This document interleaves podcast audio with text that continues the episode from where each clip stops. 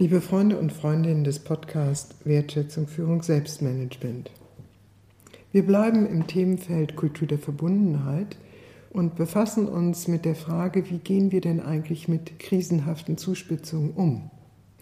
Und da ist es ganz interessant, sich mit Archetypen der Seele, also mit grundlegenden seelisch-geistigen Mustern, die in der Menschheit verankert sind, auseinanderzusetzen, um ein Gespür dafür zu bekommen, wie wir selbst unterwegs sind im Umgang mit krisenhaften Zuspitzungen. Und dieses können wir natürlich auf jede Krise in unserem Leben beziehen oder auch auf die gegenwärtige Flüchtlingskrise. Im Folgenden möchte ich gerne sechs Archetypen des Umgangs mit Krisen darstellen, die auf eine Forscherin namens Carol Pearson zurückgehen. Und diese Archetypen sind so unterschiedlich wie die Märtyrerin, der Märtyrer, der Krieger, die Kriegerin etc. Lassen Sie mich beginnen mit dem ersten Archetypus, der Unschuldige oder die Unschuldige. Sie weiß oder er weiß nicht, dass es überhaupt eine Krise, also einen Drachen gibt. Und weil dieses Nichtwissen vorherrscht, gibt es natürlich auch Optimismus, so etwas wie ein reines Herz und eine Einfachheit. Die Schattenseite dessen, wir würden vielleicht sagen, der Tumbe Tor oder der Narr, sind Leichtgläubigkeit, Unerfahrenheit und auch Verletzlichkeit. Denn wenn man gar nicht weiß, dass es eine Krise gibt, kann sie einen ganz schön erwischen. Der zweite Archetypus des Umgangs mit Krisen ist der oder die Weise. Und zwar Weise mit AI und nicht mit EI. Dieser Archetypus wird vom Drachen überwältigt und aufgezehrt. Warum? Weil diese Menschen Mitgefühl mitbringen und aus diesem Mitgefühl ihr Handeln motiviert ist. Doch es nimmt nicht Wunder, dass daraus leicht Hilflosigkeit und Verzweiflung erwachsen können, keine besonders guten Muster, um mit einer krisenhaften Zuspitzung umzugehen, weder im privaten Alltag noch in Organisationen, noch in solchen globalen oder nationalen Themen, wie wir sie gegenwärtig mit der Flüchtlingskrise haben. Der dritte Archetypus, der Märtyrer oder die Märtyrerin, fühlt sich vom Drachen verfolgt. Hier kommt es auf der positiven Seite zu so etwas wie Selbstaufopferung zum Beispiel in dem Versuch, Gerechtigkeit herzustellen. Doch wer sich selbst aufopfert, wird letztlich in der Tiefe wütend, weil man sich selbst ausgebeutet fühlt. Und das führt zu einem passiv oder aggressiven Reaktionsverhalten. Also man agiert gegen sich selbst, destruktiv, zerstörerisch oder gegen andere. Der Archetypus des Märtyrers ist deswegen auch nicht unbedingt hilfreich, um mit einer krisenhaften Herausforderung umzugehen, wo immer sie sich stellen mag. Noch anders unterwegs ist der Wanderer, die Wanderin.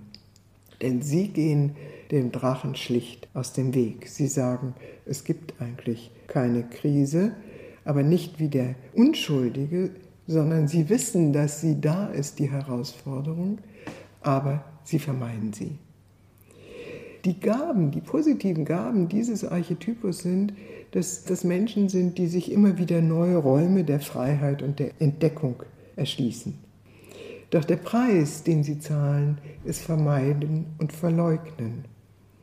Und wenn wir eine Krise, eine dramatische Herausforderung leugnen, dann kann es uns passieren, dass sie hinterher umso dramatischer in unser Leben wieder eintritt. So könnte man sagen, dass die gegenwärtige Flüchtlingskrise eine Folge der Leugnung von Problemen gewesen ist, die längst sichtbar waren, aber die man im Sinne dieses Archetypus des Wanderers oder der Wanderin nicht zur Kenntnis nehmen wollte. Bleiben noch zwei Archetypen. Der Krieger, die Kriegerin.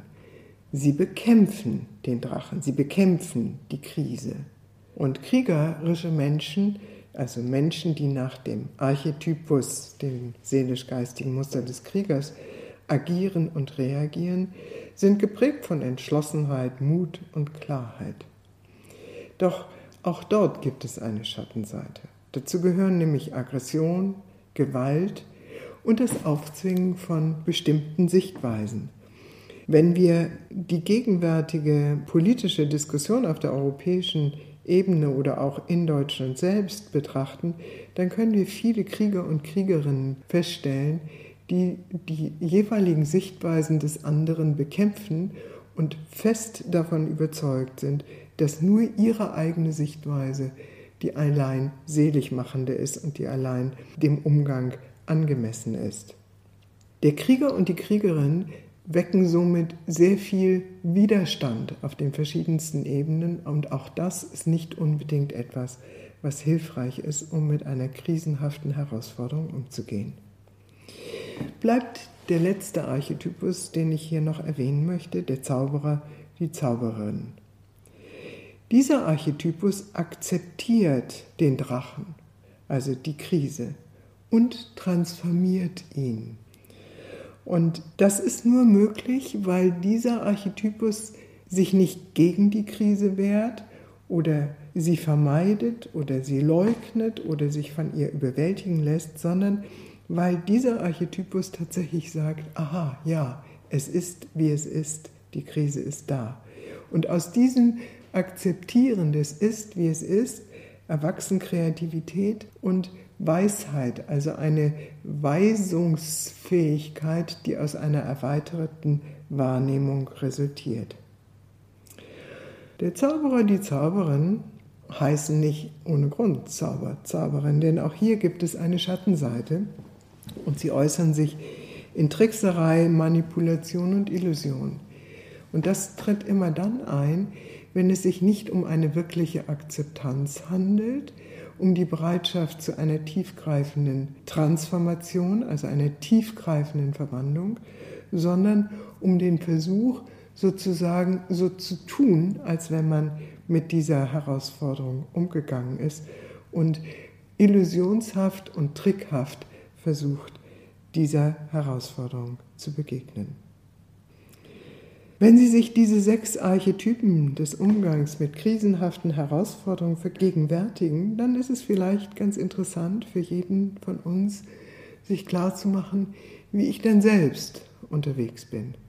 Nach welchem Muster reagiere ich und welches Muster wäre vielleicht hilfreich, um mit der Herausforderung, welcher Art auch immer, im privaten Alltag, im organisatorischen Alltag oder jetzt im gesellschaftlichen Alltag angesichts der Flüchtlingskrise angemessen oder angemessener umzugehen.